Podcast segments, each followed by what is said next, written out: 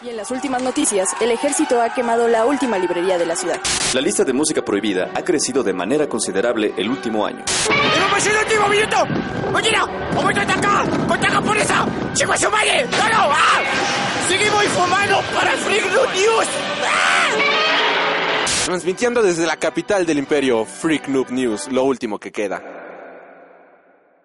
Hola y bienvenidos sean a Freak Noob News, su podcast de cultura pop. En esta ocasión, como tema principal, vamos a estar hablando sobre el cómic clásico de Batman llamado Mad Love, una historia de amor completamente desquiciada protagonizada por Harley Quinn que ahorita está en boca de todos de por la gran película de Suicide Squad. Si quieres conocer mi opinión y la opinión de un amigo que me acompañó en ese podcast, puedes escuchar el podcast de la semana pasada en donde dimos nuestra opinión con respecto a la película de Suicide Squad. Eh, continuando con el programa, pues obviamente también vamos a tener las noticias de esta semana. Vamos a tener en nuestra sección de Phil Beat el cartel de el Corona Capital Fest que viene siendo este festival de música alternativa que pues ha develado su cartel de su edición 2016 y la verdad es que está muy pero muy interesante. Y ya para ir cerrando con el programa pues nos vamos la sección de Freak Cinema en donde tendremos el box office de esta semana además de las reseñas de las películas de Ghostbuster la vida secreta de tus mascotas cuando la cuando las luces se apagan o cuando las vidas se apagan. Y también vamos a estar reseñando la película de mi gran amigo El Gigante, la nueva película de Steven Spielberg. Te recuerdo mis redes sociales, recuerda seguir a Freak Noob News a través de Twitter, Tumblr y Facebook como Freak Noob News y a través de YouTube como Freak Noob News Channel. Y ahora sí, iniciamos con el programa de esta semana. Universidad de Springfield. Pregunte por nuestro concurso de lemas en latín. Mi primer día en la universidad. Quisiera que mi padre viviera para verlo. ¡Oye! ¿Cuánto llevas allá atrás? ¡Tres días! Recientemente Editorial Televisa, que es la encargada de distribuir aquí en México los cómics de DC Comics ha traído finalmente Mad Love en una versión deluxe edition. Eh, Mad Love es una serie escrita e ilustrada por Paul Dini y Bruce Timm, quienes han sido los creadores de la serie animada de Batman Adventures allá de los años 90.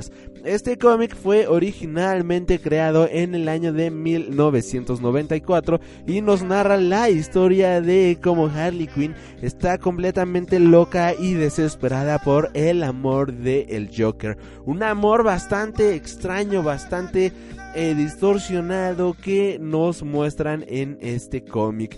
Esta historia ha sido ganadora de un, premio, un premio Eisner, que para quienes no lo sepan, los Eisner vienen siendo como los Oscars o los Grammys del mundo de los cómics a mejor historia solitaria. Esto quiere decir que es una gran historia, lo veas por como lo veas. Este es un cómic que de verdad cualquiera, cualquiera debería de leer y en palabras de Frank Miller, Mad Love es la mejor historia de Batman en la década de los años 90. El creador de The Dark Knight Returns, digo, de, sí, The Dark Knight Returns, pues a la hora de hacer esta afirmación, pues nos da a entender que es una buena historia. Y yo voy a ser honesto, nunca había leído el cómic. Así de que me animé a comprar esta publicación de Editorial Televisa y vaya, vaya, qué cómic tan bueno. Primero que nada tenemos un prólogo en el cual Paul Dini nos narra cómo este cómic fue concebido. Y este, posiblemente, como él menciona, a todos nos ha pasado de que nos enamoramos de la persona equivocada y que estamos perdidamente enamorados o enamoradas de esta persona y que no nos damos cuenta de que en realidad no nos está creando ningún bien, que en realidad eh, en lugar de generar un bien o que en, eh, en lugar de que esté generando algo positivo en una relación sana, en una relación amorosa, lo único que está generando es una relación llena de locura, es una relación llena de altibajos que nada más no tiene nada, nada, nada de bueno. Así de que este tipo de relaciones fue llevado a su máximo en esta historia de Mad Love, en la cual, eh, sin mencionar grandes spoilers de la saga de este cómic, porque de verdad vale mucho, pero muchísimo la pena leerlo. Tenemos como Harley Quinn y el Joker están haciendo pareja. Y este el Joker y Harley Quinn en primera instancia secuestran al comisionado Gordon, así de que Batman va a rescatarlo y el Joker comienza a sentir una gran frustración de que no puede este atrapar al Joker, por lo cual esta Harley Quinn pues tenemos que este se da cuenta de esto, de esta frustración que tiene el Joker e intenta crear un plan, un plan para poder atrapar a Batman de, eh, de una vez por todas y así poder estar junto al Joker ya que el Joker o el Guasón pues no le presta atención en lo más mínimo a Harley Quinn. Él la desprecia, él hace un lado, la hace menos y la trata como escoria prácticamente. Harley Quinn se da cuenta de esto y en lugar de irse con alguien más, en lugar de eh, irse por el lado sano de una relación, eh, decide echarle la culpa a Batman. De hecho, uno de los diálogos de este Harley Quinn es el siguiente. ¿En qué momento mi vida se puso toda Looney Tunes? ¿Cómo se dio? ¿Quién tiene la culpa? Batman. Él la tiene, siempre ha sido Batman. Él se ha interpuesto entre mi pudín desde yo entre mi pudín y yo desde el inicio. Y de esta manera es también como nos introducen los orígenes de Harley Quinn. En esta historia podemos ver cómo Harley Quinn venía siendo la famosa psiquiatra Harley Quinzel que fue eh, le pusieron de encargado a el Joker. Lentamente se fue enamorando de este personaje, sus historias y pensaba de que estaba creando una relación completamente nueva y amorosa con el Joker. Ella pensaba inocentemente de que el Joker le estaba mostrando algunas de sus facetas que no le había mencionado absolutamente a nadie y lentamente de esta manera fue como se empezó a enamorar de el Joker, a tal grado de que un día ella decidió ir a una tienda de disfraces, vestirse como Arlequín, que venía siendo un hombre que le compuso este el Joker, ya que ah, con su nombre hizo un juego de palabras para que sonara como Harley Quinn y de esta manera convertirse en una villana psicópata que estaría ayudando al Joker. Eh, lentamente vemos también cómo eh, esta relación se va tornando cada vez más triste, cada vez más infeliz en el sentido de que el Joker solamente quería Harley Quinn para poder estar este junto a el Joker. Y una vez que el Joker había logrado escapar eh, fue regresado al asilo Arkham gracias a Batman y Harley Quinn comenzó a odiar desde ese momento a este Batman ya que consideraba de que Batman no podía entender los chistes y que no tenía el humor de el Joker y que el Joker era una persona incomprendida, una persona triste, una persona solitaria. De esta manera es como nos introducen la historia de origen de Harley Quinn, una historia bastante alejada a los New 52 y obviamente también alejada a lo que vimos en la película de Suicide Squad, pero que viene siendo una historia bastante buena, bastante divertida y que es un origen bastante coherente con el mundo de los cómics. También tenemos como este ya continuando con esta locura, pues Harley Quinn finalmente decide atrapar a Batman y tiene un plan maestro y lo logra de una manera muy buena. Harley Quinn logra atrapar a Batman y este ya lo tenía en sus manos. Batman estaba completamente indefenso, así que tenía Harley todas las de ganar en esta ocasión pero pues Batman se las ingenió para que esta Harley Quinn se comunicara con el Joker y este pudiera demostrarle de que cuando matara a Batman pues ya no había nadie quien se interpusiera entre ellos dos. Así de que Harley Quinn decide comunicarse con el Joker y ya Joker todo enojado decide venir, bueno, ir a donde Harley tenía a Batman. O sea, Batman estaba indefenso a todo lo que daba.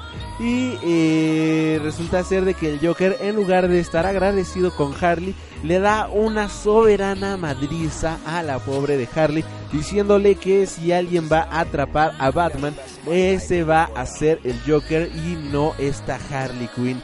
De en estas viñetas vemos como tristemente el Joker simplemente no valora todo lo que hizo Harley Quinn en estos momentos. El Joker simplemente no le importa nada, ni siquiera le importa Harley Quinn, solamente le importa ser él la persona que destruya a Batman. estas viñetas, estos cómics, estas, estas secuencias acaban con este el Joker lastimando de una manera brutal a Harley Quinn, llevándola al hospital y estando toda vendada y con cuidados me imagino que bastante serios. Y eh, Batman le menciona al Joker de que él nunca había estado tan cerca de la muerte, o sea, el plan que ideó Harley Quinn había sido tan bueno. No voy a mencionar cuál plan para que pues puedan leer el cómic. Este, y aparte pues es un cómic y serie de televisión de los años 90. Me imagino que muchos ya lo vieron, pero estoy tratando de evitar como que los puntos fuertes de la trama para que no cuenten como spoiler. Y bueno, volviendo al punto, este Batman le menciona al Joker que si Harley Quinn hubiera decidido matar a Batman, lo hubiera hecho y Batman hubiera desaparecido para siempre. Que la única alternativa que tenía era que lograra convencer a Harley de marcarle a Joker, ya que sabía que este Joker es una persona tan envidiosa y tan egocéntrica que no permitiría que alguien más se llevara el triunfo de matar a Batman. Así que gracias a su estúpido ego y a su estúpida individualidad, ha este perdido la oportunidad de deshacerse por completo de Batman y que Harley Quinn había sido la persona que más cerca había estado pues de llevarlo a la muerte a este personaje. Es de esta manera como concluye Mad Love, una historia bastante, bastante interesante, una historia bastante buena y Batman termina burlándose de el Joker diciéndole eso ha sido todo, Pudín. El Joker termina todo enojado de una manera pues bastante chistosa que te deja pensando en este tipo de relaciones. Ya para terminar con el cómic vemos a Harley Quinn que está en el hospital pensando en cómo es posible de que pudo haber estado con una persona que nunca la valoró, que nunca la quiso, que nunca este que nunca sintió nada realmente por ella. Eh, finalmente una enfermera pues le pregunta que cómo es posible, o sea, cómo una persona que había sido tan segura de sí misma se dejó llevar por una persona tan loca, tan desquiciada y que una persona tan fuerte como Harley Quinn se hubiera vuelto tan dependiente de una historia de un idiota como el Joker. A lo que esta Harley Quinn nada más voltea a ver de que tiene una rosa que dice mejórate pronto de Mr. J y ella sonríe diciendo se sintió como un beso. Es de esta manera como concluye este gran cómic de Mad Love. Finalmente tenemos un epílogo en la cual va narrando cómo nació esta historia y resulta ser de que tristemente parte de esta historia fue influenciada por una historia real en la cual tenía una amiga la cual este vivía una relación como la de Harley y el Joker, obviamente no al grado de los golpes por lo que menciona, pero sí igual de infravalorada esta relación. Así de que he tomado esta historia como referencia y la llevó a la pantalla chica y a las viñetas de Mad Love en una historia tan genial, tan desgarradora que nos muestra cómo aunque en el mundo de los cómics haya viñetas y por ejemplo este cómic que está ilustrado de una manera bastante bastante cartoony termina habiendo historias muy tristes, muy desgarradoras y que hay gente actualmente viviendo este tipo de historias, lo cual es algo bastante triste y bastante, bastante lamentable. Años ya después de que esta publicación, pues este cómic se ha vuelto uno de los cómics de culto más importante en la mitología de Batman. Es una de las historias obligatorias para todos los fans de El Joker y para todos los nuevos y nuevas seguidoras de Harley Quinn, ya que en este cómic se explora uno de los primeros orígenes y eh, una de las primeras historias protagonizadas por Harley Quinn en la historia y que mejor que de la mano de Paul Dini y Bruce Timm quienes fueron los que encargados de crear a este personaje. El cómic que actualmente sacó Editorial Televisa también tiene de extras todo el cómic, literalmente todo el cómic en lápices y en tintas, lo cual hace que se vea algo completamente sorprendente.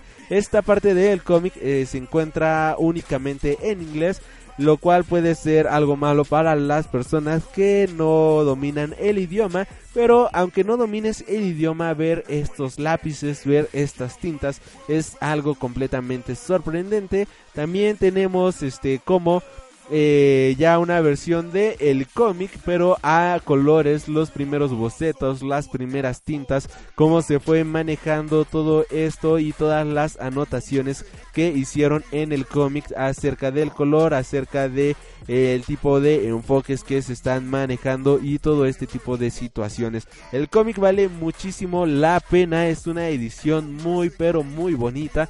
Eh, yo la recomiendo, tiene un costo únicamente de 139 pesos, pero cada peso está excelentemente bien invertido.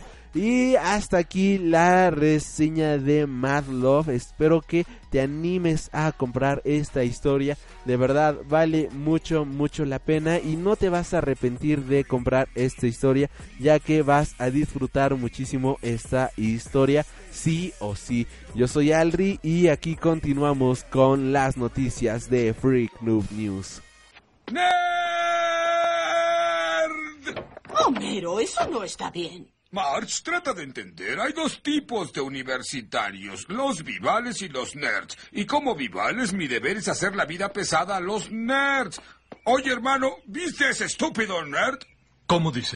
Y continuando con el programa, nos vamos con las noticias de esta semana que estuvieron bastante interesantes. Y iniciamos con una noticia de el remake de Eso o It esta serie basada en uno de los libros de Stephen King y resulta ser de que confirman que el remake será similar a Stranger Things. Ha sido tal el éxito de esta serie de Netflix llamada Stranger Things que pues eh, ya muchos quieren copiar el estilo de esta serie y obviamente la producción de It, mejor conocida al español como eso, pues no se podía quedar atrás y ahora confirman que va a tener ciertas similitudes y no es de extrañar ya que se trata de una historia de Stephen King de la que bebe un poco Stranger Things.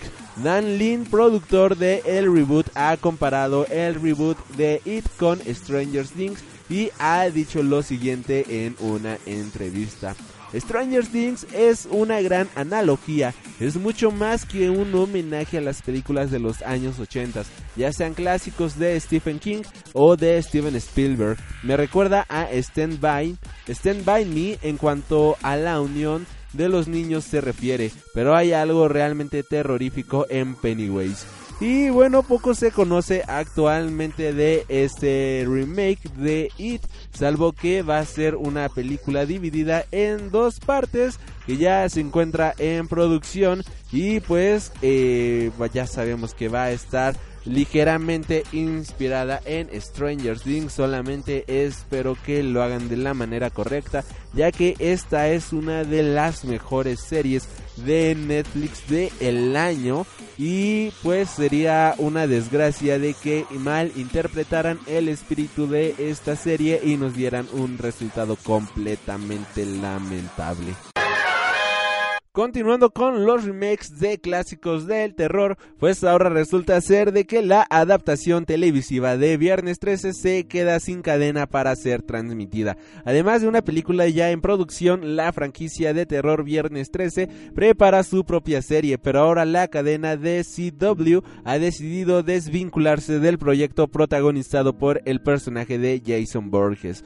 Viernes 13 se ha quedado sin cadena de televisión, la adaptación televisiva que esta franquicia de terror lleva años finalmente no formará parte del catálogo de The CW, así lo han confirmado oficialmente desde la cadena americana, un proyecto del que se lleva hablando alrededor de dos años y que contaría con vinculación de Cian S. Cunningham, director de la película original, ahora se verá eh, ahora se verá si otra cadena está dispuesta a apostar o eh, detener esta serie o alguna plataforma de streamings va a ser quien va a tener la película de Viernes 13. La serie de Viernes 13 tiene un guion piloto escrito por Bill Basso, eh, escritor de Terminator, y Jordu Shell que reimagina a Jason a lo largo de varios periodos de su vida. La serie, a diferencia de las clásicas películas, no consistiría en meros asesinatos sangrientos a adolescentes,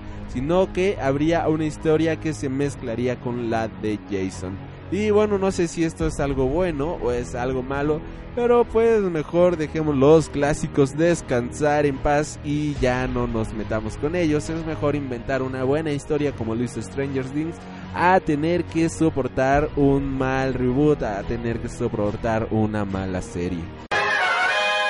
Y hablando de terror, pero ahora en el género de las historietas, en el género de los cómics, se ha anunciado una novela gráfica de Hellboy para el 2017. Han pasado cerca de 6 años desde que salió una buena novela gráfica de Hellboy, pero el hechizo se romperá el 2 de mayo de 2017 cuando Dark Horse publique el cómic de Hellboy Into the Silent Sea coescrita por el creador Mike Mignola y con el coescritor y artista Gary Gianni y con los colores de Dave Stewart. Into the Silent Sea seguirá los acontecimientos del arco de 2005 The Island.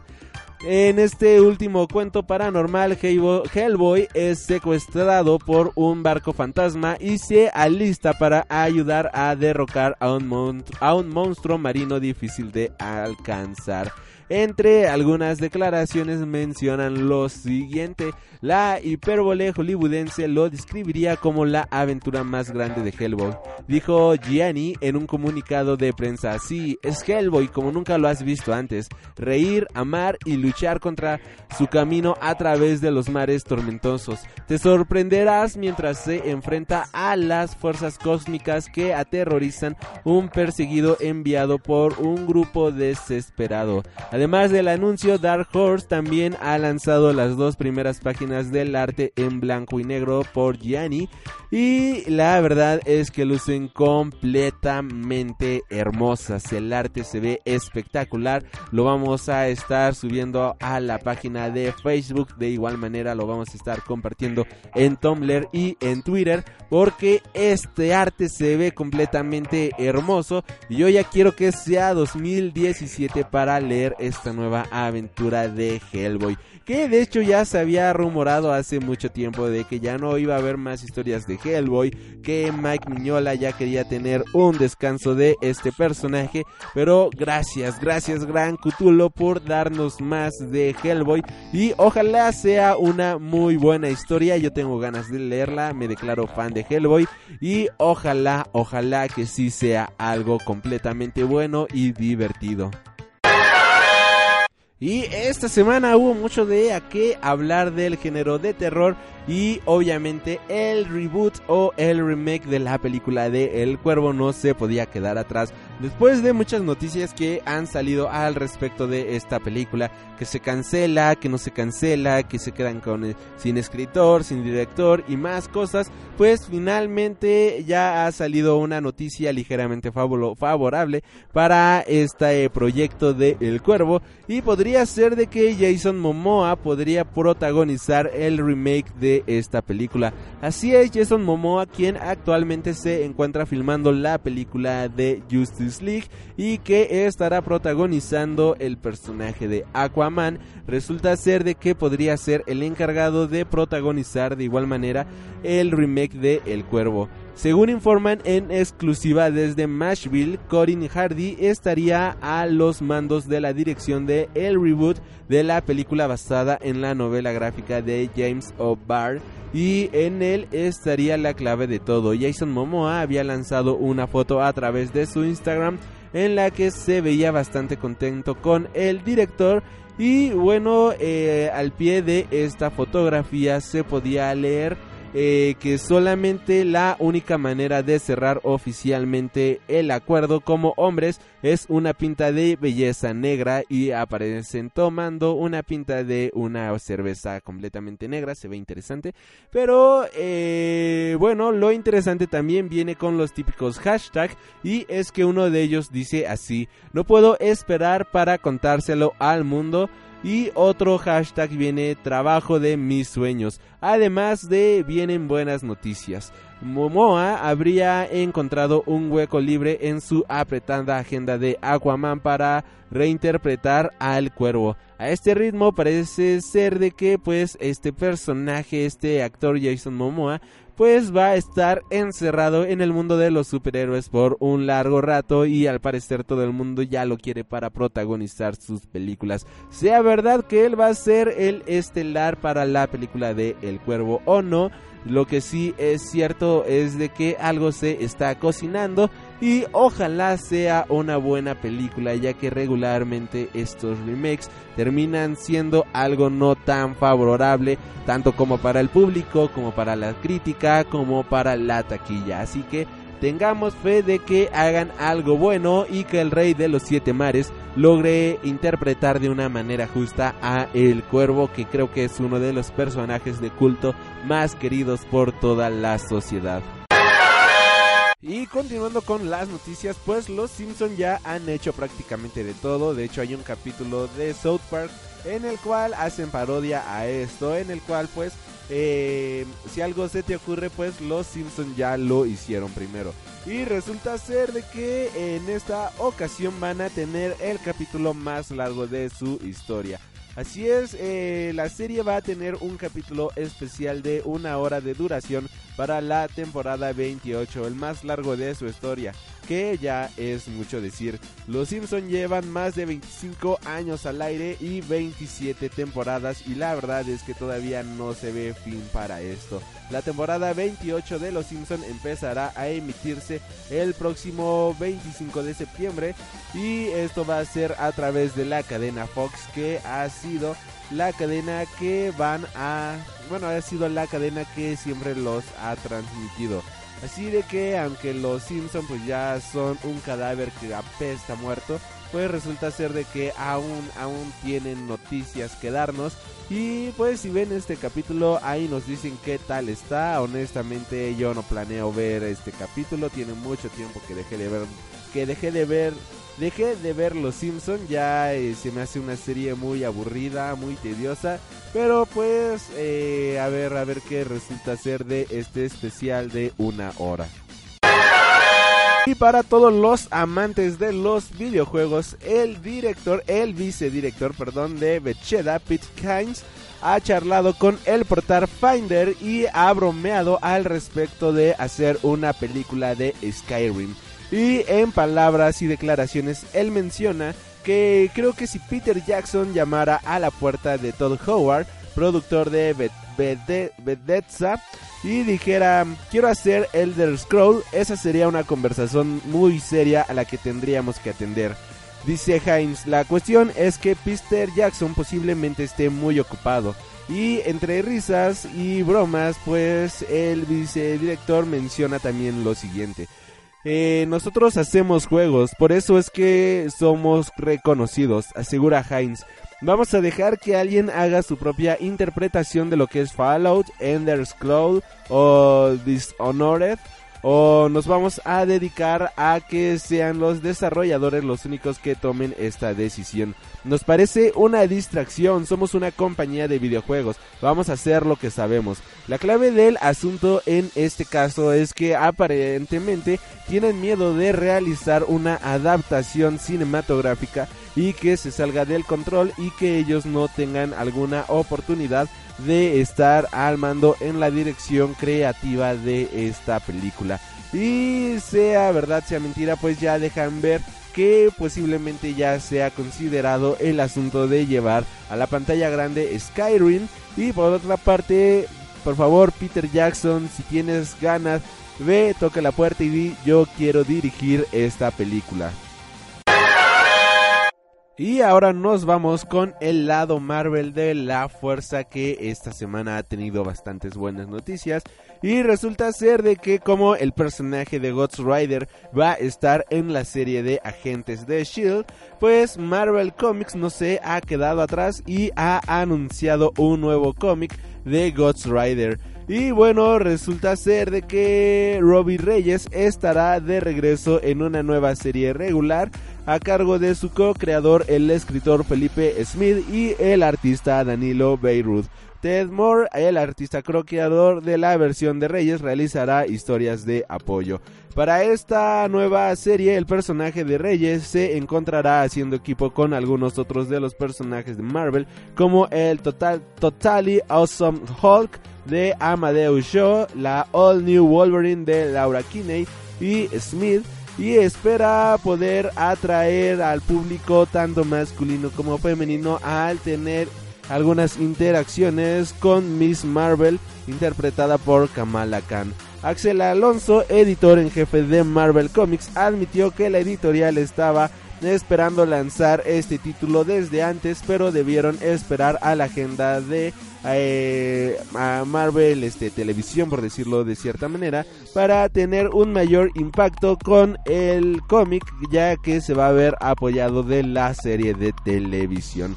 Ghost Rider número 1 estará a la venta a partir del mes de noviembre. Y la verdad es que yo solamente quiero de regreso a Johnny Blaze ya que el nuevo Ghost Rider no me gusta el diseño, no me gusta el automóvil, eh, o sea el automóvil está chido pero no me gusta el hecho de que sea un auto en lugar de una moto, hace que se vea menos badass y pues eso no está chido. Continuando con las noticias de Marvel, pues resulta ser de que por segunda ocasión en el año el gran evento en los cómics de Marvel tiene un cambio en la cantidad de números programados de manera inicial.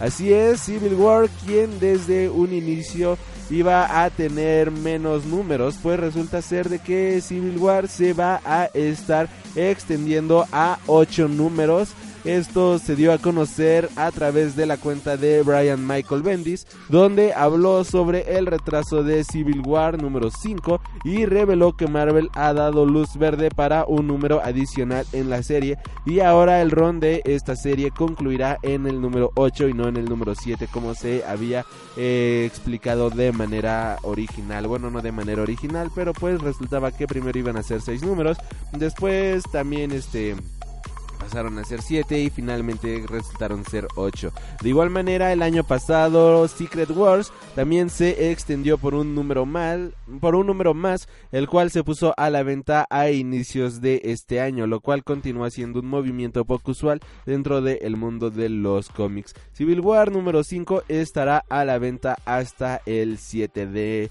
septiembre, mientras que aquí en México pues vamos apenas en el número 2, lo cual pues está bastante bien. Continuando con las noticias del mundo de Marvel, pero ahora en la pantalla grande, resulta ser de que es posible que veamos el regreso de los tres guerreros en la película de Thor Ragnarok.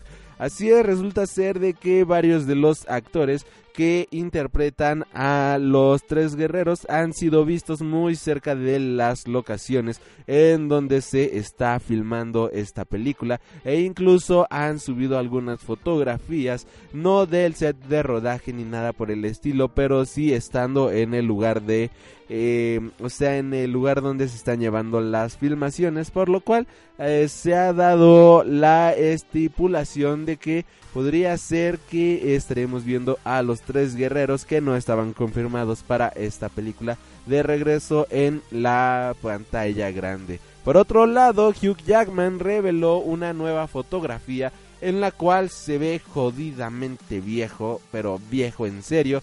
Y pues eh, ya este, los rumores han soltado de que podríamos estar viendo no solamente adaptada la versión de Old Man Logan, sino que estemos viendo el posible final de Wolverine en la pantalla grande. Ya que en esta imagen Wolverine, Wolverine rana yo, eh, Hugh Jackman está con un maquillaje que lo hace ver ya como una persona muy pero muy grande. Puede ser de que veamos los últimos días de vida de eh, Wolverine en eh, pues en la pantalla grande y que esto nos dé un inicio para una introducción de un nuevo superhéroe y de esta manera ya cierren con broche de oro todo lo que ha hecho Wolverine en la pantalla grande. La verdad, si esto se confirma, yo voy a soltar varias lágrimas en el cine. Y ahora continuando, pero del lado de las series de Marvel en Netflix, ya hay fecha de estreno para la serie de The Punisher y Frank Castle estará llegando a partir de el 2017 a todas las pantallas que pues tengan Netflix. Y todavía no hay una fecha fija de presentación, pero eh, ya se tiene considerado de que The Punisher llegará a lo largo de el 2017. Esto fue anunciado mientras Netflix anunciaba su catálogo de estrenos para el próximo año y pues resulta ser de que The Punisher está como uno de los estrenos que estarán llegando a partir del el siguiente año. Ya también se tiene una mini reseña y es la siguiente. Tras el asesinato de su familia, Frank Castle será perseguido y casado en el inframundo de los criminales. Será conocido como The Punisher. Y esto es lo que viene diciendo la hipnosis de la serie, algo que pues ya conocimos gracias a la serie de Daredevil. Y pues también dentro de un mes ya se estrena la nueva serie de Luke Cage, mientras que la tercera temporada de Daredevil y Jessica Jones ya estarán también próximas a llegar. La siguiente serie en estrenarse después de Luke Cage pues será The Defenders a inicios del el siguiente año. Y continuando, pero ahora con el universo de las películas, Benedict Cumberbatch habla un poco al respecto de su personaje y ha dado una pequeña opinión en una entrevista a Entertainment Weekly al respecto de este. Y comenta lo siguiente. Tú piensas cuando más ¿Cuánto más puede aguantar este hombre? Está roto, se levanta otra vez, se rompe y eso es lo que lo convierte en un superhéroe. Un montón de gente me pregunta, ¿qué es lo que lo convierte en un superhéroe? Esa es la respuesta que habría dado. No es la capa de levitación, no es el ojo de Agamotto, es su fuerza de voluntad, es una maratón, no un sprint. Este hombre resiste demasiadas cosas y todavía se mantiene en pie. Esto es lo que comenta Benedict Cumberbatch. Y bueno, Benedict Cumberbatch llega a los cines el próximo mes de noviembre a de este año. Ya tenemos muchas ganas nosotros de ver esta película y pues va a ser la segunda película de la tercera fase de del universo cinematográfico de Marvel. A ver qué tal les va con esta película que va a ser la primera película de Doctor Strange. De igualmente con esta película estarán abriendo un nuevo camino en las películas de Marvel Universe, bueno, el universo extendido de Marvel, ya que será la primera película que nos mostrará el lado metafísico de los cómics en la pantalla grande. Continuando con las nuevas películas de Marvel Studios, resulta ser de que se suma un nuevo villano a la lista de villanos de la nueva película de Spider-Man Y pues esta película no solamente va a contar como The Vulture o El Buitre en esta película protagonizada por Michael Keaton, sino resulta ser de que también va a tener otro villano y este será el chapucero. Así es, este villano de segunda mano que en esta ocasión se rumora que la tecnología va a estar eh, siendo tecnología que él habría presentado a Industrias Stark y al ser rechazado pues esta tecnología se la va a estar dando a los villanos de Spider-Man estará en la película de esta va a estar metido en esta película de Spider-Man que se estrena el próximo año y también este Resulta ser de que se rumora también de que tendremos a Shocker en esta película, por lo cual serían tres villanos y no solamente dos. Ojalá no haya un este pues que no sobrecarguen la película de villanos como ya habrían hecho con la tercera película de Spider-Man y que terminó siendo una verdadera porquería y que pues Marvel Studios lo logre hacer de una manera correcta. Por otro lado, las los orígenes de Capitán Marvel van a cambiar forzosamente para la pantalla grande.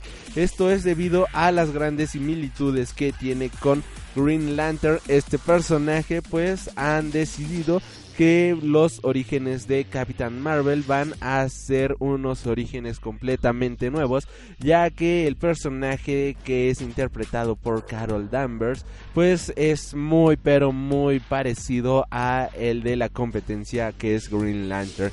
Entre eh, algunas cosas, eh, la guionista eh, Meg Lefau menciona lo siguiente. No creo que haya tenido nunca un proyecto donde haya sido más consciente del impacto que podría tener y su importancia en el público.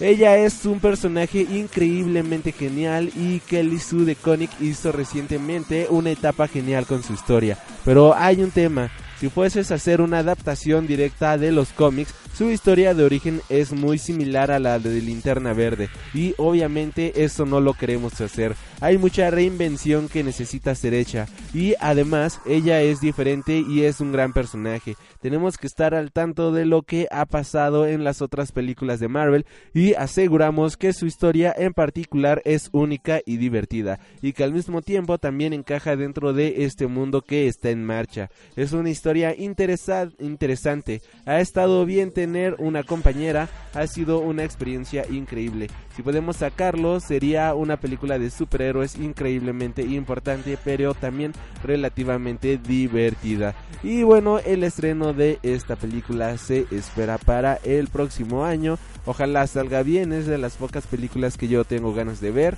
de las nuevas que vienen del universo cinematográfico de Marvel. Y con esto ahora nos vamos con las noticias de DC. Y entrando con las noticias de DC Comics en la pantalla grande, en la pantalla chica, perdón, hace unos cuantos días se dio a conocer el anuncio que habrá un crossover musical entre las series de The Flash y Supergear y muchos muchas este rumores han estado rodeando este capítulo sobre quién va a dirigirlo y una fuerte, fuerte, fuerte nota. Nos dice que posiblemente Josh Whedon sea el director de este crossover musical. Josh Whedon fue quien dirigiera las dos primeras películas de eh, Avengers para Marvel Studios y ahora que ya no está trabajando con ellos y que ha sido una reciente adquisición por decirlo de cierta manera para esta cadena, pues resulta que muy posiblemente Josh Whedon esté dirigiendo el crossover musical entre Supergirl y The Flash, así es, mientras que en la pantalla grande pues todo es muerte, destrucción y jóvenes suicidas.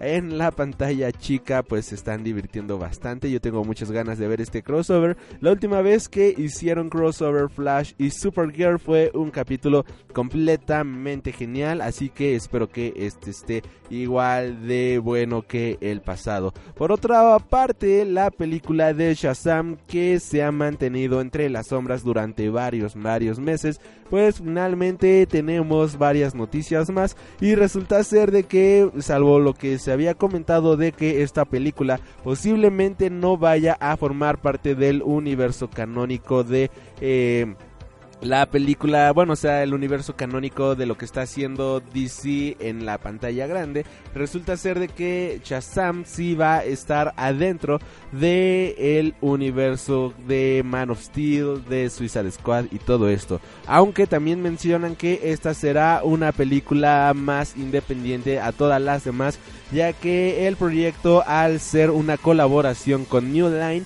eh, una subsidiaria hermana de Warner Bros. estarán más metidos en la película que en lo que ocurre en el universo cinematográfico de DC, lo cual de cierta manera es algo bastante bueno, ya que van a tener una libre libertad creativa más grande que todas todas las demás películas. Por otra parte, también se menciona que esta película ha tenido una gran inspiración de realización en una serie que creo que todos amamos que es Kingdom Come y pues bueno esta película estará llegando a los cines por ahí del 2018 si no me equivoco y va a tener como uno de los protagonistas a Dwayne Johnson, mejor conocido como La Roca, como el villano de esta película Black Adam. Todavía se desconoce quién va a ser el Capitán Marvel quién va a interpretar a Billy Batson, pero pues por lo mientras ya tenemos algunos detalles y pues ya sabemos un poquito más de notas de esta película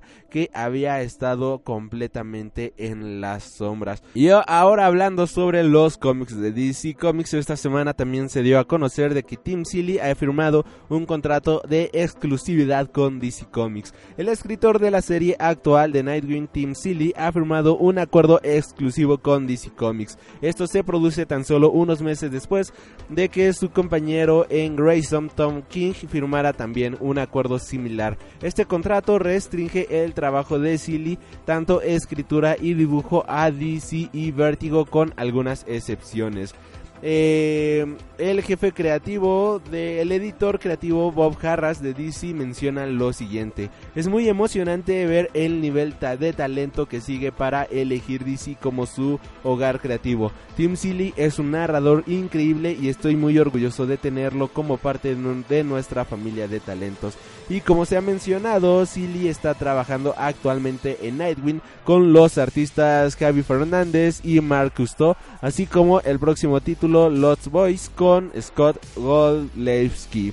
Eh, Tim Seeley en algunas declaraciones menciona lo siguiente. Trabajar con DC en los últimos años ha sido todo un placer y me ha permitido colaborar con algunos de los mejores editores, escritores y artistas de en todos los tiempos de los cómics, dijo Tim Seeley. DC me ha dado la oportunidad de trabajar en algunos de mis trabajos favoritos como Batman, Robin War, Nightwing and the Lost Boys, entre algunos más. Y esto ha sido lo que me ha hecho tomar la decisión de permanecer en DC Comics como mi hogar creativo.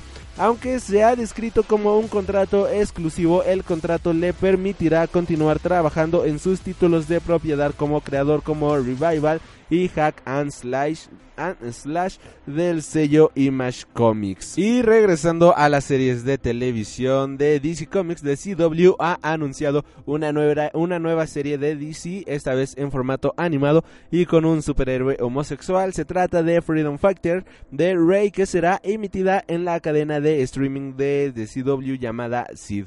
Freedom Factor The Raid es la nueva serie de The CW que se emitirá a través de Sid, su plataforma de streaming, una ficción animada protagonizada por The Ray, un superhéroe con poderes lumínicos. La cadena ha afirmado que este personaje será gay en la serie, lo que lo convierte en el primer superhéroe protagonista gay de una serie de televisión. Los encargados del proyecto son Greg Berlanti y Matt Hunglenheim. Matt Pedowitz director de DCW, ha comentado lo siguiente: Freedom Fighters de Rey introducirá al primer superhéroe gay en protagonizar una serie. También ha confirmado que si el personaje despertara suficiente interés para el público, es probable que llegue en acción real, formando parte de las ficciones de DC que la cadena tiene actualmente.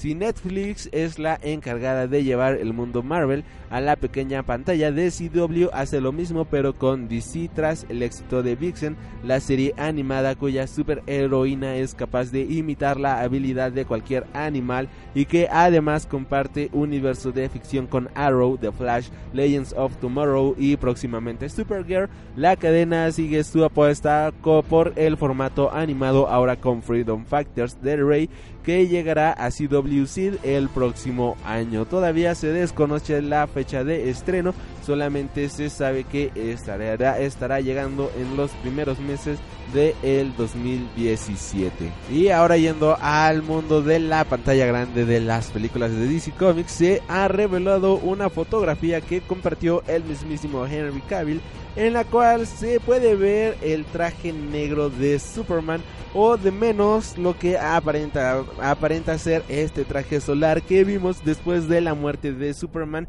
y con el traje con el cual regresó de la muerte este personaje. Eh, todavía no sabemos bien si puede ser una imagen que esté alterada para que se vea en blanco y negro o de verdad sea la imagen eh, del traje tal cual negro, pero lo que sí sabemos es de que vamos a tener a Superman aquí en la película de la Liga de la Justicia. Y si es realmente el traje negro, pues solo cabría esperar de que Henry Cavill esté de regreso con el cabello completamente largo, con la barba como lo vimos en la este en los cómics de El regreso de Superman después de que Doomsday lo matara en los cómics allá en los años 90 y podría ser de que también regresara como el villano en la primer parte de esta película de Justice League.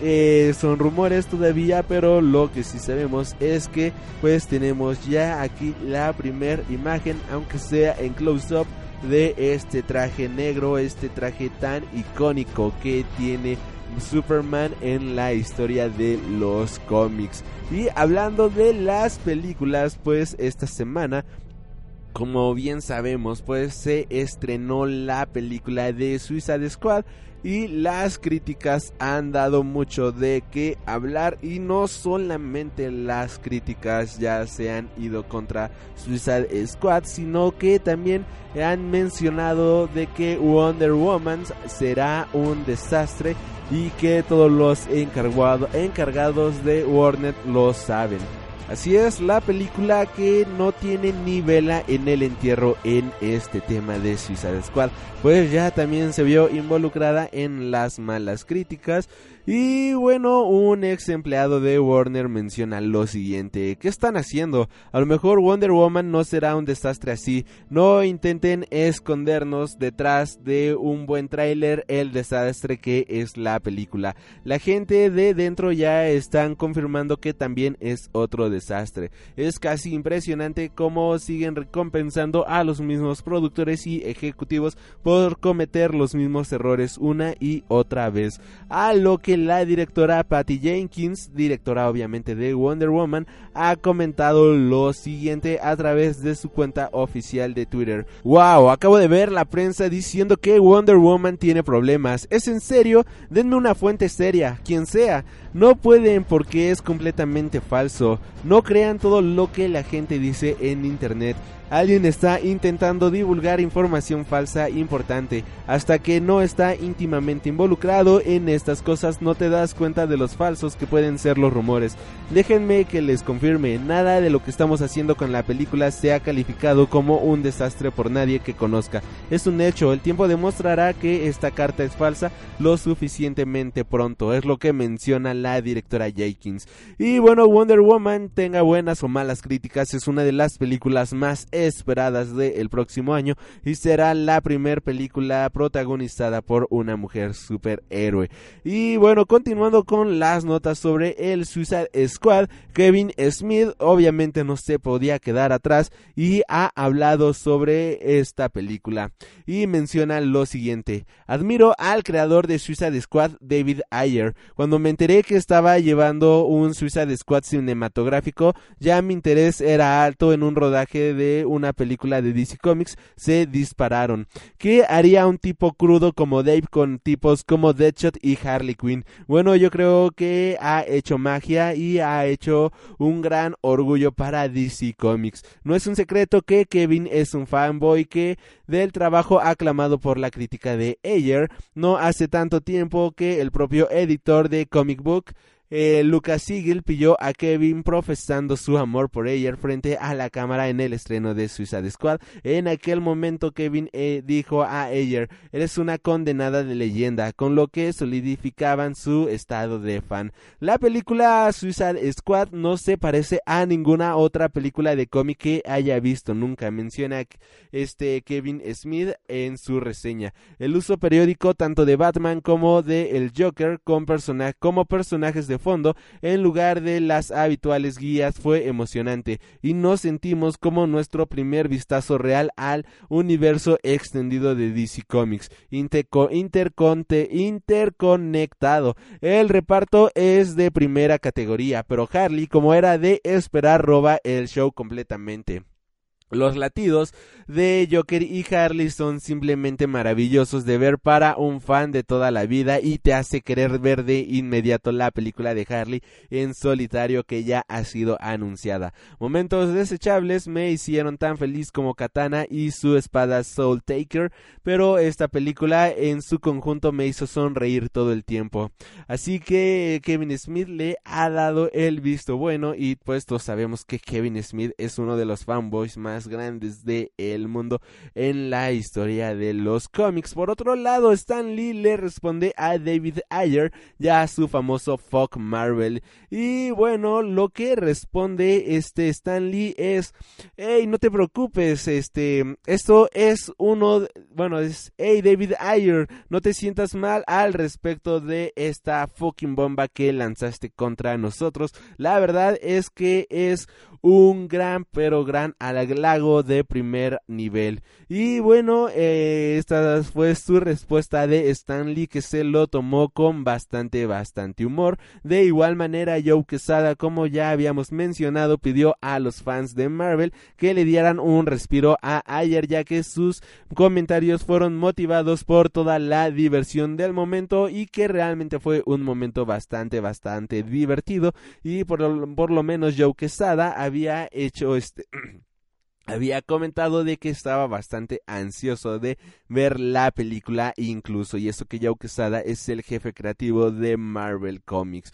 Por otro lado, Warner también ya prepara la secuela de Man of Steel. Según información revelada por el portal de The Graph, el Superman 2 o Man of Steel 2 es una prioridad en este momento para el estudio y obtener el derecho de caracteres para el público es de máxima importancia según esta nota. Aunque la película de Batman v Superman ocurriese después de los acontecimientos de Man of Steel, la película no era una película individual de Superman, ya que incluía a personajes como Batman y la Mujer Maravilla, mientras que esta película, según se rumora, será una película completamente en solitario de el personaje. El año pasado, el director de Mad Max Fury Road, Fury Road Josh Miller, fue rumoreado para dirigir la secuela de Man of Steel, aunque más tarde se reveló que los informes sobre su participación en su secuela son inciertos. No obstante, él estaba de acuerdo con la forma en la que podría acercarse al personaje de Superman.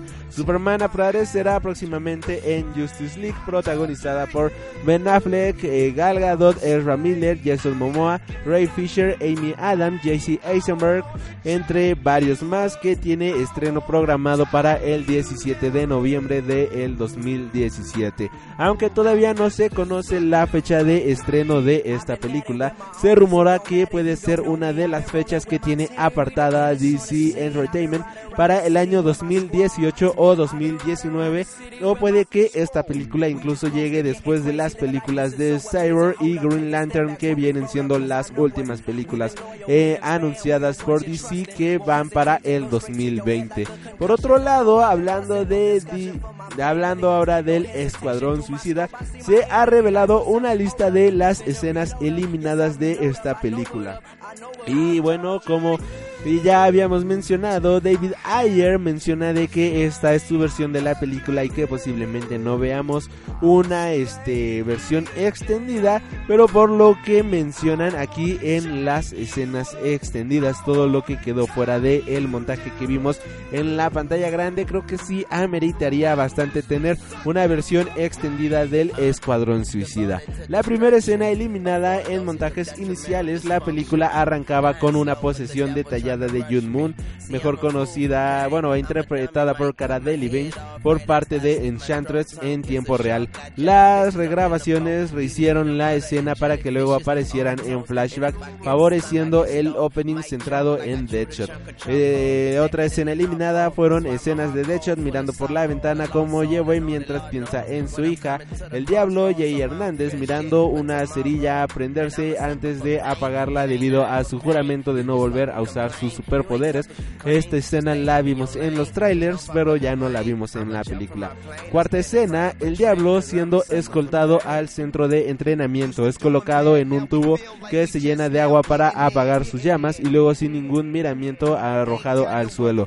Quinta escena, en entrevistas tempranas se habló del racismo y sexismo del Capitán Boomerang, pero apenas se ven estos detalles ya que fueron borrados. La mayor parte de este tipo de comportamiento lo enfoca en katana por la que el villano se siente atraído. Sexta escena, en noticias se indicó más de la historia de Killer Crow, interpretado por Adwell Akinobi, revelando que había vivido toda su vida como un este paria debido a sus deformidades físicas, por lo que se convenció a sí mismo de que era hermoso a su manera. Croc cruzaba con Batman mientras trabajaba de matón para varios señores de crimen en Gotham, mientras secretamente planeaba hacerse con el control algún día. También había escenas que revelaban su hobby de realizar esculturas con materiales de desechos, aparte de los chistes de Croc haciendo alusión que él se ve hermoso, nada de eso se ha mantenido en el montaje final.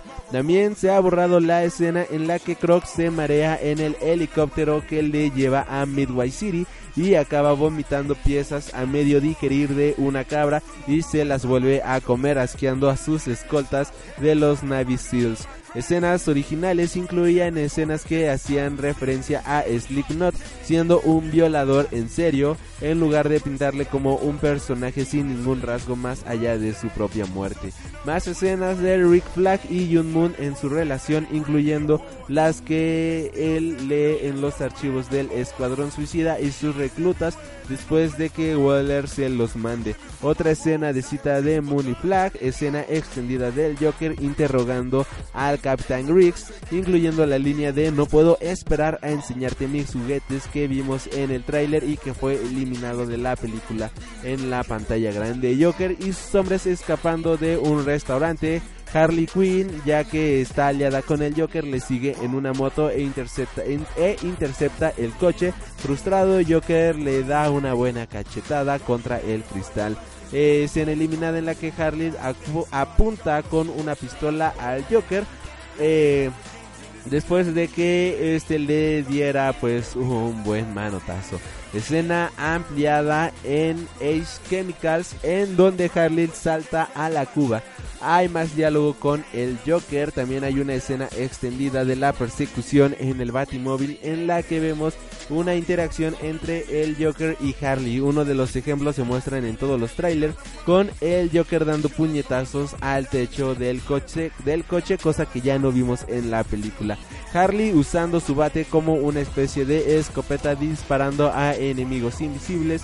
Escena extendida del Joker entrando a la fábrica de nanobombas para asegurarse de que le quitan a Harley la bomba, más interacciones de Harley y Boomerang. Las escenas originales incluían como ella seguía sin gustarle ni un pelo, a pesar de crear lazos afectivos con el resto de los miembros del escuadrón. La escena del bar estaría extendida con Harley tomando notas de todo el mundo. De hecho, pide un este un pedazo de whisky, Katana otro whisky, Croc y Boomerang una birra, bueno, o sea, una cerveza. Harley le pregunta al diablo qué es lo que quiere y este pide agua. Esto hace que responde en broma, buena idea. La escena se mostró en los trailers, pero únicamente se pasó el discurso de Deadshot en la pantalla grande acerca de mandar al diablo toda la misión. Distintas escenas eliminadas del Joker muestran la relación con Harley Quinn más abusiva que romántica y también se menciona que la escena del, del helicóptero es completamente distinta. Joker y Harley discuten tras el rescate en el helicóptero robado. Originalmente él arrojaba del vehículo para matarla y luego eran abatidos y bueno esto fue remontado para que el helicóptero primero fuera derribado y luego el Joker arro la arrojara para aparentar que está salvando a Harley Quinn. Joker también reaparecía durante la batalla final en la estación del metro con la cara medio quemada debido a la explosión del helicóptero, pero aparentemente llevaba un pequeño altercado con el escuadrón suicida y, e intentaba convencer a Harley Quinn para que escapara con él, pero ella se rehúsa para ayudar a sus amigos. El Joker escapa tras lanzarles una granada y así encubrir su, eh, su huida. Y como se darán cuenta, pues hay mucho, mucho material que se quedó afuera de esta película. E incluso el mismísimo Jared Leto menciona que eh, hay tanto de donde cortaron, hay tanto de donde eliminaron escenas que lamentablemente no hay de en donde poder empezar a mencionar todo lo que eliminaron y que muchas de estas escenas posiblemente solamente salgan a la luz cuando él muera. Eh, ojalá hagan una versión extendida de esta película o la Joker's version, algo por el estilo, para poder tener la experiencia de Suicide Squad, de Suicide Squad tal como estaba manejada y que no sea un desperdicio como pues al parecer hicieron que terminó siendo una película muy pero muy recortada. Recuerda escuchar nuestra opinión de Suicide Squad en nuestro programa pasado. Y bueno, eh, también se ha dado a conocer de que el personaje de Slipknot, personaje interpretado por Adam Binch, junto con el Joker de Jared Leto tenían más escenas y que pues no fueron eh, llevadas al montaje final. David Ayer en una entrevista con Empire ha explicado que aunque rodaron una escena de introducción para el personaje de Slipknot, después de un tiempo la después de un tiempo la película parecía saturada de batallas, así que tuvieron que elegir qué escenas dejar y qué escenas quitar, por lo cual a Slipknot le vuelan la cabeza bastante, bastante rápido, sin ni siquiera ver una escena de acción con este personaje que de hecho ya había sido grabada. A pesar de todas las críticas, burlas e insultos que el escuadrón ha recibido, la película lleva recaudados más de 380 millones de dólares en todo el mundo con dos semanas en los cines, por lo que Warner Bros puede pues seguir frotándose la mano, las manos. Eso sí, pues ojalá que les vaya muchísimo mejor con Wonder Woman y ya para ir cerrando con las noticias relacionadas con Warner, en especial con Suicide Squad, resulta ser de que el álbum de la música de esta película Suicide Squad de álbum llegó al número uno de Billboard 200 con 182 mil, mil copias vendidas para la semana del 11 de agosto de acuerdo a la información de Nielsen Music. De este número, 128 mil fueron copias físicas, siendo el mejor soundtrack con las mejores ventas de en año y medio. El disco de la música de Suicide Squad fue lanzado el 5 de agosto, el mismo día de que se estrenó la película, a través de los sellos Water Water Tower Music Atlantic Record, el álbum es el primer soundtrack que llega al número uno del Billboard 200 en el año. El último soundtrack en llegar a esta posición fue el 22 de agosto de 2015 cuando el disco de la serie de Descendants de Disney Channel alcanzó el puesto número uno. Previo a esto, el último soundtrack de una película en conseguir la máxima posición fue Pitch Perfect Dots en mayo de 2015. El soundtrack de Suicide También fue el mejor disco vendido de la semana y ocupó el número uno en la lista de Top Album Sales, donde se, solo se toman en cuenta la venta de copias físicas. Las 128 unidades es la mejor venta de cualquier disco en más de un mes desde el lanzamiento del disco California de Blink 182 del total se contabilizó para el Billboard 200 casi 22 mil unidades que fueron a través de servicios de streaming, lo que representa poco más de 32.6 millones de este, reproducciones en línea de los tracks del disco. Esto marca la semana más grande de streaming para un soundtrack. Y si esto no fuera suficiente y para avivar el calor entre los fans de las películas de DC y Marvel, los números alcanzados por este disco dejaron atrás las ventas que estuvo en su momento el Guardians of the Galaxy Awesome Mix Volume 1 que en su primera semana reportaron poco más de 100.000 copias físicas en agosto de 2014, cuando también ocupó la posición número uno en Billboard 200. El soundtrack de la cinta de Marvel ocupó esta posición por tres semanas y obtuvo certificación de oro luego de vender 500.000 copias en menos de mes y medio. Y con esto cerramos las noticias de DC en esta ocasión. Y ya para cerrar con las noticias de esta semana, desde una galaxia muy pero muy lejana, John Williams ha comenzado a trabajar en la banda sonora del episodio 8 de Star Wars. Esto se dio a conocer el día de hoy y resulta ser de que hace unas horas John Williams ha confirmado que dentro de pocas semanas comenzará a trabajar en la banda sonora de Star Wars episodio 8 o episodio 8 según el medio Mass Live tras una actuación con la orquesta Boston Pops el oscarizado Williams también declaró que dentro de poco verá un montaje provisional del episodio 8 para ponerse rápidamente a trabajar en la nueva partitura del universo de Star Wars. De esta manera, John Williams vuelve a la saga tras el pequeño paréntesis que supone el trabajo de Alexandre Desplat para Rogue One, una historia de, de Star Wars. Este sería el octavo trabajo de John Williams de 84 años dentro del universo de Star Wars, una simbiosis que comenzó en 1976 cuando Williams, recomendado por Steven Spielberg a George Lucas, compuso la banda sonora de Star Wars consiguiendo su tercer Oscar. Después llegaron muchos temas que han formado parte de la historia de Star Wars como la marcha imperial, el imperio en el imperio contraataca o Duel of Fates en Star Wars la amenaza fantasma. Solamente queda esperar a escuchar las grandes notas y las grandes melodías de este maestro John Williams, que eh, escucharlo siempre acompañado de la película de Star Wars es una de las cosas que más esperamos todos de una película de este tipo. Por otro lado, lamentablemente esta semana se dio a conocer la triste noticia de que el actor que interpretara a R2D2 o Arturito para los cuates en las seis primeras películas de Star Wars, o sea, eh, del episodio 4 al episodio 6 y del episodio 1 al episodio 3. Eh, lamentablemente ha fallecido esta semana este Kenny Baker, quien interpretaba a eh, Arturito en estas películas a la edad de 83 años. Descanse en paz. Y ya por último, pero no menos importante, Grant Morrison estará adaptando a la televisión Un Mundo Feliz y el cómic de Happy a través de Sci-Fi. Y con esto pues nos vamos a nuestro primer corte musical de esta semana para que el programa no se haga tan largo. Y regresamos nosotros aquí a Freak Noob News para la sección de Feel the Beat y Freak Cinema. Yo soy Alri y regresamos. Dios.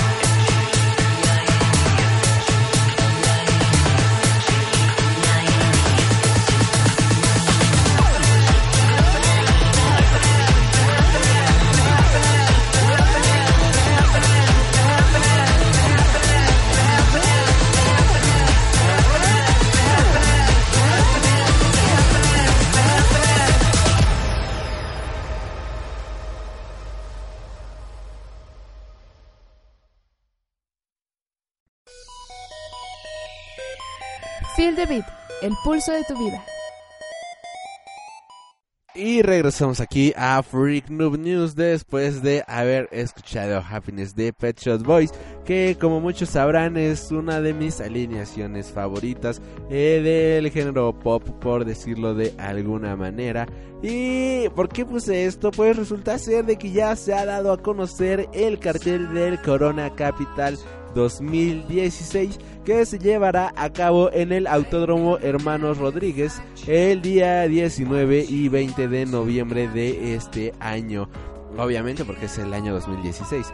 Y entre los estelares de este festival se encuentran The Killers, LCD Sound System, Lana del Rey y Air. Pero los que a mí de verdad me importan y por los que si tengo la oportunidad de ir me gustaría ir es ver a los alemanes de Kraftwerk y obviamente a los ingleses de Pet Shop Boys que vienen siendo una de mis dos alineaciones de música electrónica por decirlo de cierta manera favoritas. Me fascina su música me fascina todo lo que hacen.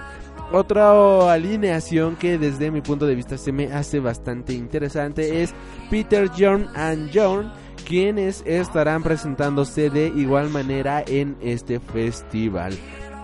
El cartel completo viene siendo conformado por Animal Collective, Ham, Mac Rorson vs Kevin Parker, Grims, Sud, Galantis, Band of Horse, Fisher Spooner, Richard Ashcroft, Yes Sayer, Warpaint, Cornit Barnett, Tegan and Sarah, Unknown Mortal Orchestra, Eagles of Death Metal, que bueno, estos Eagles of Death Metal se volvieron famosos porque estuvieron en medio de una masacre lamentable. Este, un loco empezó a matar a personas, pero en uno de sus conciertos, pero pues qué, qué lástima. O sea, no, o sea, qué mala onda, pero pero pues qué se le va a hacer. Lots Frequencies, Edward Sherb and the Magnetic Zeros, Super Fury Animals, Aluna George, Dashboard Confessional, Walk the Moon, Breakbot Live, Young Fathers, Wild Nothing, Wild Beats, Saint Motel, Lapsley, Lapsley, Clubs, Juke, Parket Course, Louis the Shah, Alalag, algo así, Mariah Halls, Riffin, Friends, Sophie Tucker, The Strokes, Eri, Ale Kane, Jean Wickmore, Bleached, Cavelin, Caveman, perdón, Holy Shell, Facets, A Silent Film y The Laurentos vienen siendo los que estarán conformando este festival. Eh, perdón si pronuncié mal alguna de estas alineaciones. Honestamente solo, solo conozco a Kraftwerk y Pet Shop Boys. Eh, The Killers los conozco de nombre, al igual que Lana del Rey, pero hasta ahí no los conozco realmente. Y bueno, eh, los boletos van a poder adquirirse obviamente a través de Ticketmaster. La preventa Banamex será el día 23 y 24 de agosto, mientras que la venta general será el 25 de agosto. Los precios publicados en la página oficial quedan de la siguiente manera. Fase 1, abono por los dos días, 1600 pesos. Fase 2, abonos y sencillos. El abono tendrá un costo de 1750 pesos, mientras que el el boleto sencillo tendrá un costo de 970. Fase 3, abono, tendrá un costo de 1950 y el boleto sencillo de 1250. Y fase 4, abono por 2100 y boleto sencillo por 1480. Cabe destacar de que estos precios no están incluyendo el cargo que eh, maneja Ticketmaster si compras en alguna de sus sucursales, por lo cual siempre es mejor comprar en taquilla. Y bueno, como les dije, esta sección de Phil David iba a ser muy pero muy corta, así que nos vamos con Freak Cinema, la capital del freaky cine. Freak Cinema, el hogar del cine.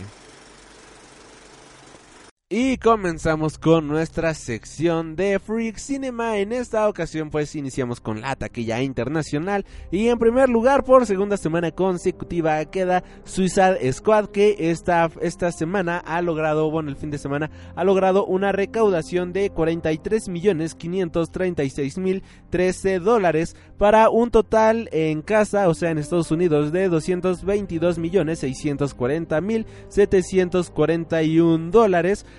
El costo de producción de esta película fue de 175, por lo cual pues ya dejaron muy de largo esta cifra.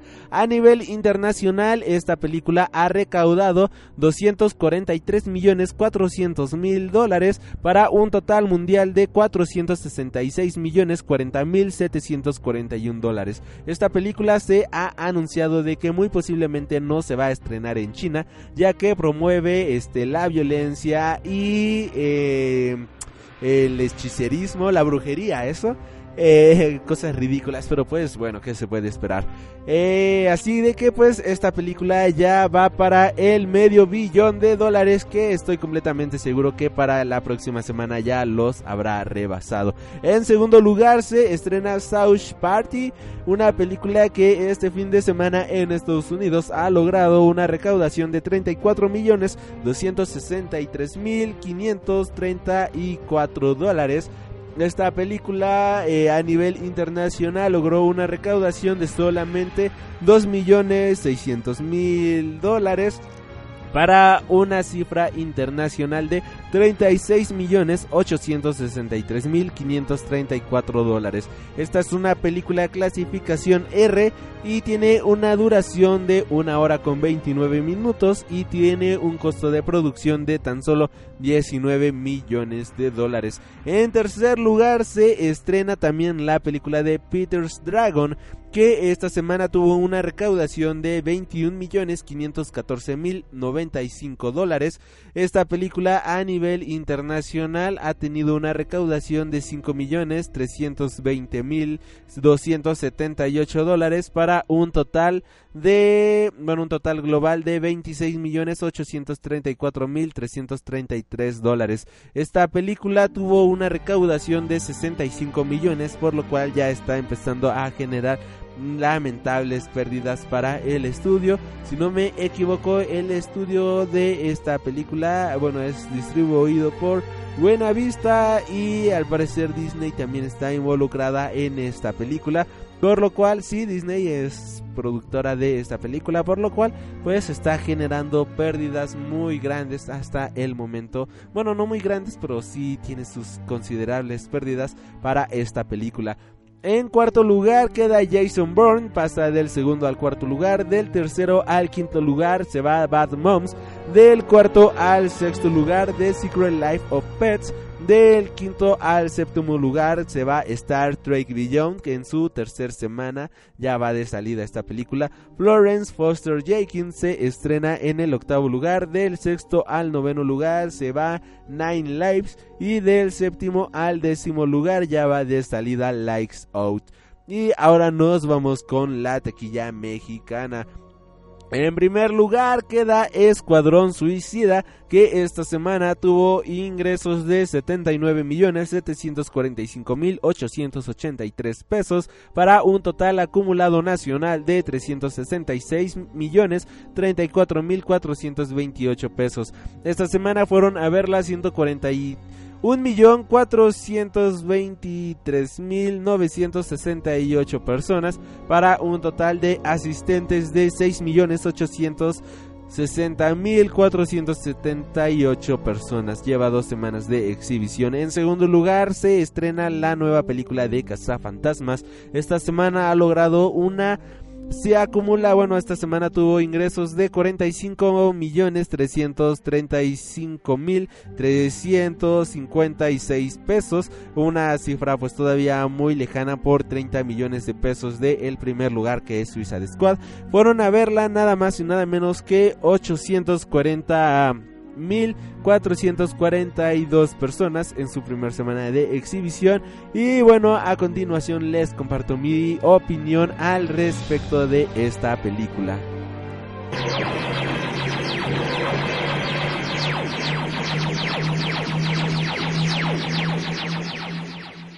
Esta película es una película basada en las películas originales de los cazafantasmas de por ahí de los años 80, finales, principio de los años 90. Estas películas eran grandes películas de un grupo de personas que se dedicaban a cazar fantasmas y toma esta nueva película la misma esencia que las películas anteriores. En esta ocasión nos presentan a personajes completamente ordinarios y en esto creo que está lo padre y lo divertido de esta película, que son los personajes personajes son tan ordinarios y tan comunes que cualquiera podría llegar a ser un superhéroe. Y esto es algo que demuestra la película de una manera muy buena y muy, muy, muy divertida. La película nos narra la historia de cuatro amigas que eh, se entrelazan sus vidas por azares del el destino.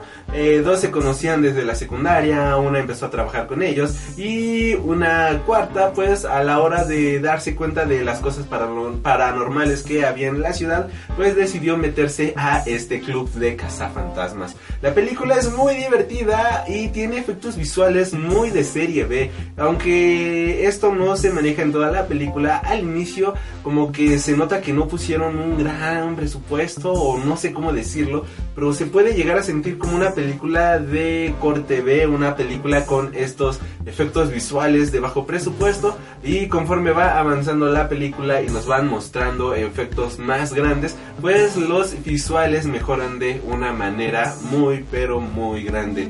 En pocas palabras, la película es divertida, es buena, debo de admitir que yo iba con unas expectativas muy bajas de este filme, si soy honesto.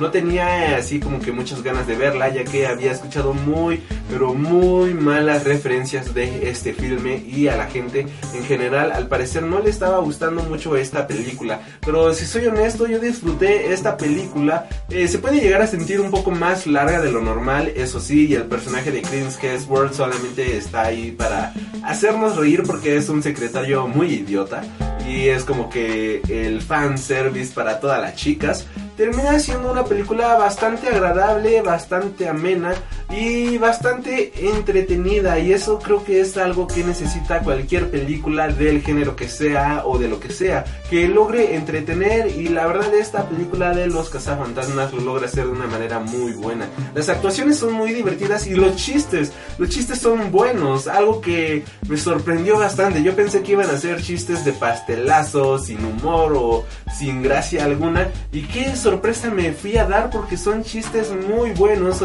son chistes muy divertidos. Y hay chistes para niños como chistes bastante subidos de tonos como para adultos que manejan un doble sentido tan bueno que posiblemente ni siquiera los niños le vayan a entender a este tipo de chistes, pero pues algunos adultos sí se van a estar riendo de estos chistes o de algunas palabras bastante malintencionadas, pero que terminan siendo muy, muy chistosas por la temática de la película. La película es buena, los efectos en tercera dimensión también son buenos, están padres, debo de admitirlo, eh, aunque la película no está toda en tercera dimensión y luego, luego se nota que no fue filmada en tercera dimensión, a la hora de ocupar los efectos visuales, estos eh, logran estar afuera de la pantalla y se ve genial, se ve muy padre, visualmente es sensacional. Esta película me ha dejado gratamente satisfecho. La recomiendo completamente. Es una película eh, muy divertida, muy entretenida.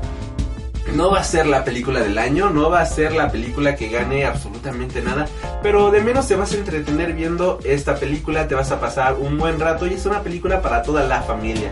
Respetan el origen y no el origen, respetan la esencia de los cazafantasmas, esta esencia mística, esta esencia divertida y esta esencia que te hace creer que cualquiera puede ser un gran cazafantasma y que puedes tú mismo, siendo la persona más ordinaria del mundo, llegar a ser un gran y salvar a la ciudad de un ataque de fantasmas.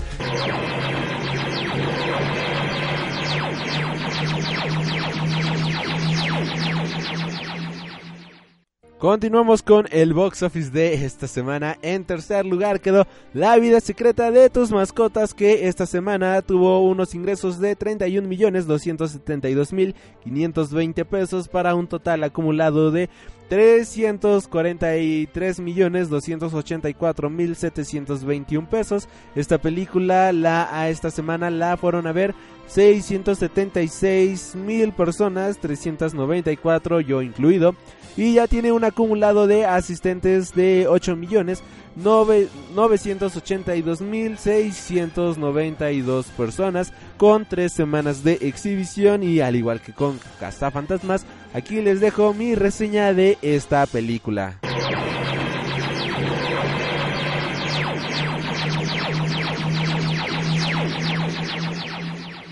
Esta película es una película muy divertida con excelentes gráficos que nos muestra la historia de unas mascotas qué es lo que hacen estos animales cuando los dueños se van de sus casas. Y nuestro personaje principal se tiene que enfrentar a un nuevo amigo, a un nuevo, eh, su nuevo hermanito que va a tener en su casa viviendo con ellos, ya que su ama pues es una dog lover y se la pasa adoptando a estos perritos. Así de que trae un perrito nuevo a su casa, pero el perro inicial no acepta esto de muy buena manera.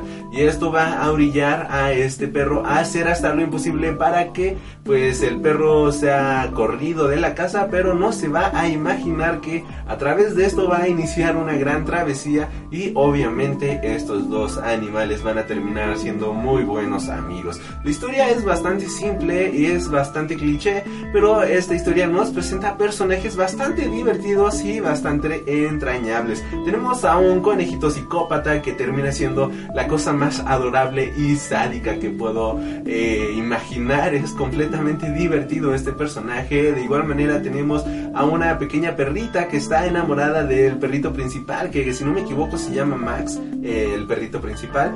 Y pues está esta perrita que está locamente enamorado de este personaje y cuando se da cuenta de que el personaje principal ha desaparecido en su afán de querer desaparecer al otro perro, esta perrita inicia una travesía épica para tratar de encontrar a su amor platónico aunque este no le haga caso en ningún momento. Tenemos al clásico gato que es una bola gorda y divertida. Es es muy bueno, es divertidísimo ya que es como que el gato al que le vale absolutamente todo, es muy divertido y también es un personaje muy pero muy divertido. Esta película nos da a entender y demuestra a todos los niños de todas las edades que no importa tu estatura, no importa tu edad, no importa lo que seas o quién seas, lo importante es que tengas un alma joven, un alma salvaje y que salgas a explorar la gran ciudad, que salgas a tener aventuras y que no te quedes encerrado en tu propio cuarto, en tu propia habitación. Hace unas semanas reseñaba la película de la Era del Hielo y me sentía decepcionado cómo habían manejado la animación en esta película o cómo habían manejado la historia, mejor dicho, en la cual pues se sentía como un insulto hacia la inteligencia de las personas y como trataban como retrasadas a las personas. En esta película se siente todo lo contrario, se siente una película muy divertida, muy orgánica y que te invita a salir de las cosas ordinarias de la vida y a experimentar cosas nuevas. Esta es una película muy buena que les va a gustar tanto a niños como a adultos y es una película muy divertida. Obviamente no es una gran película y posiblemente no gane ningún Oscar ni ningún premio, pero vale mucho la pena ver esta película ya que como les bien les menciono, aunque es una película palomera, vale mucho la pena porque es divertida, es entretenida, las animaciones son buenas y a los más pequeños y a los más grandes les va a gustar este filme.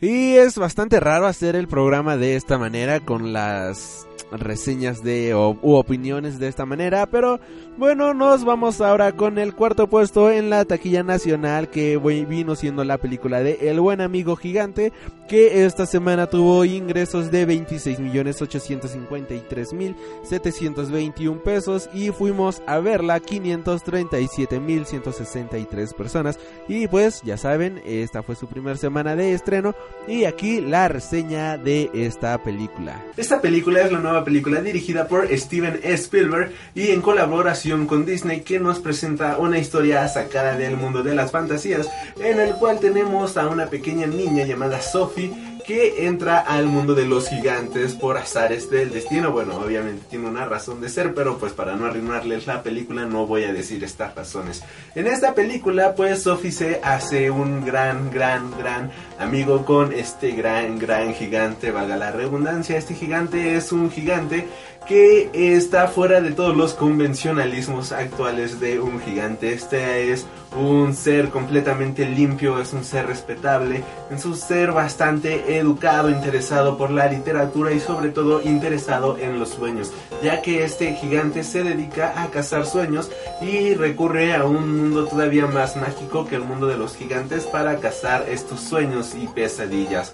Eh, Sophie es una niña también bastante entrañable, es una niña bastante divertida y que tiene una gran fascinación por conocer el mundo y por conocer qué son todas estas cosas que lo rodean, que la rodean, mejor dicho, en este gran mundo creado por Steven Spielberg. Lamentablemente no todo es miel sobre hojuelas y en esta película pues también hay gigantes que son malos, que solamente quieren comer humanos y así que Sophie y The BFG van a tener que crear una gran alianza entre el mundo real, o sea, el mundo de los humanos y entre el mundo de los gigantes para detener a los gigantes que están comiéndose a las personas.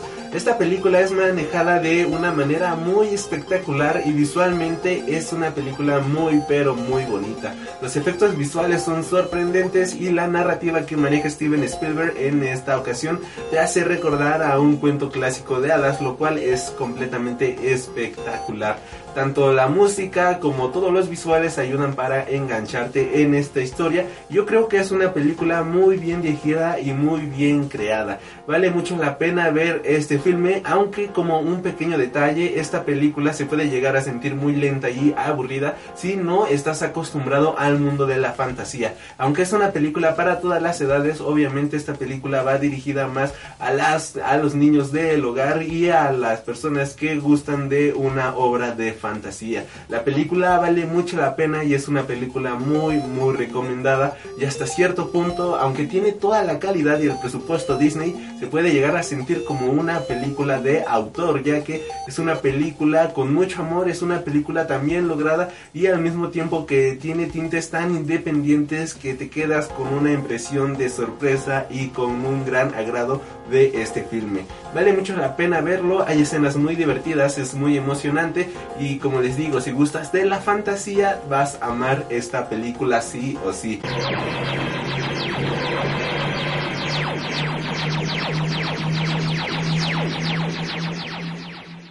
Y continuando con el box office de esta semana en México, en quinto lugar quedan cuando las luces se apagan.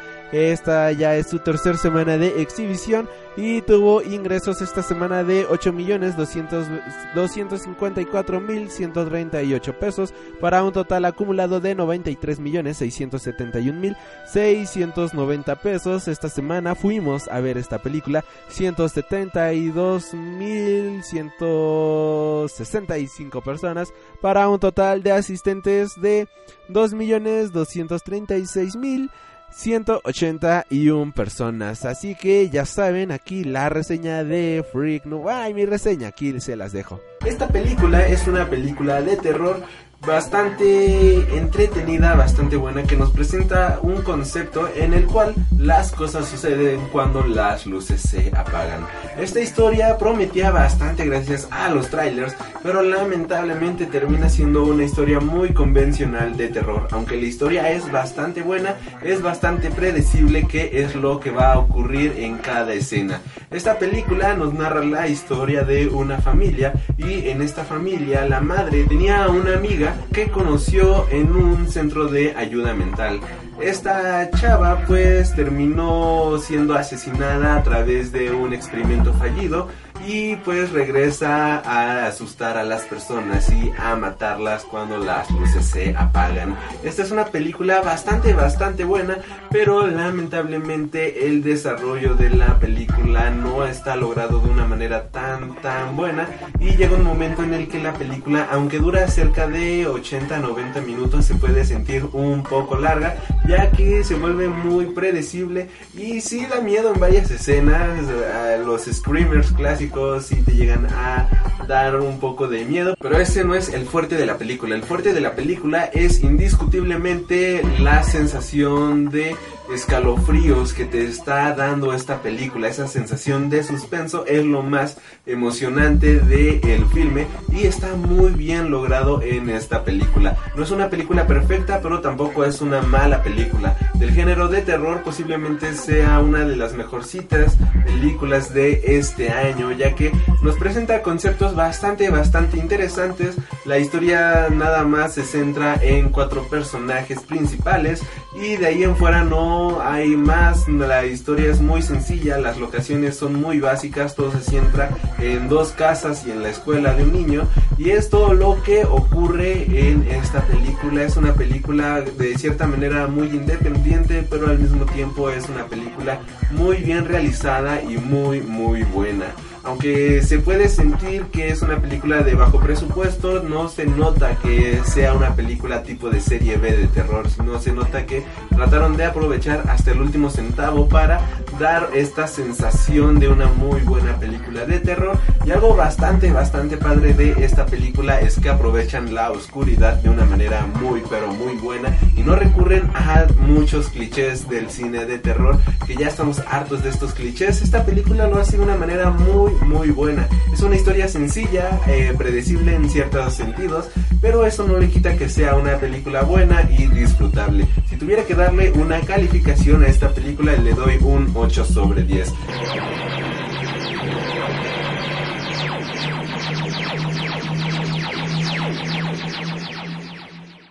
Y continuamos ahora sí con el box office. Ya esta fue la última reseña porque ya fue todo lo que vi esta semana.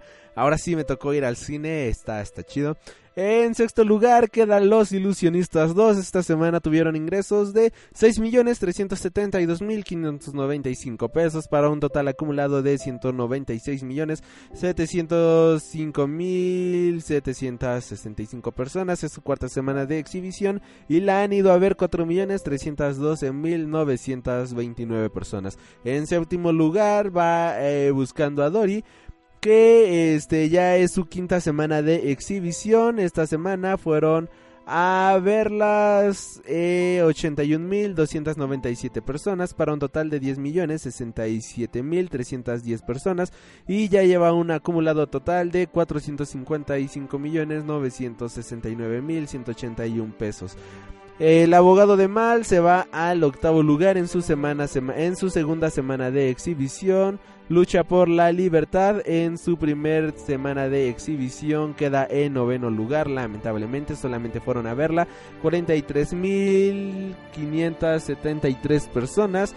Y la niña en la mina pasa al décimo lugar de quién sabe dónde en su séptima semana de exhibición y la han ido a ver 337.884 personas. Y hasta aquí el programa de el día de hoy. Muchas gracias por haber escuchado este podcast. Yo soy Alri, te recuerdo mis redes sociales que son a través de Facebook, Tumblr y Twitter. Me encuentras como Freak Noob News y a través de YouTube, que es de donde agarré las reseñas, me encuentras como Freak Noob News Channel. Yo soy Alri, recuerda suscribirte a nuestras redes sociales. De igual manera, si nos estás escuchando a través de iTunes, no te olvides de puntuar y suscribirte al podcast. Y si nos estás escuchando a través de iBox, por favor déjanos tus manitas arriba, tus comentarios de cómo se te hizo el podcast, ya sea bueno o malo. Y nosotros nos estaremos viendo hasta la próxima, que ya el siguiente programa es el programa número 100 de este programa, de este podcast. Muchas, pero muchísimas gracias por todo su apoyo a través de estos 99 programas y ya vamos para el número 100. Yo soy Alri y nos estaremos reencontrando hasta la próxima.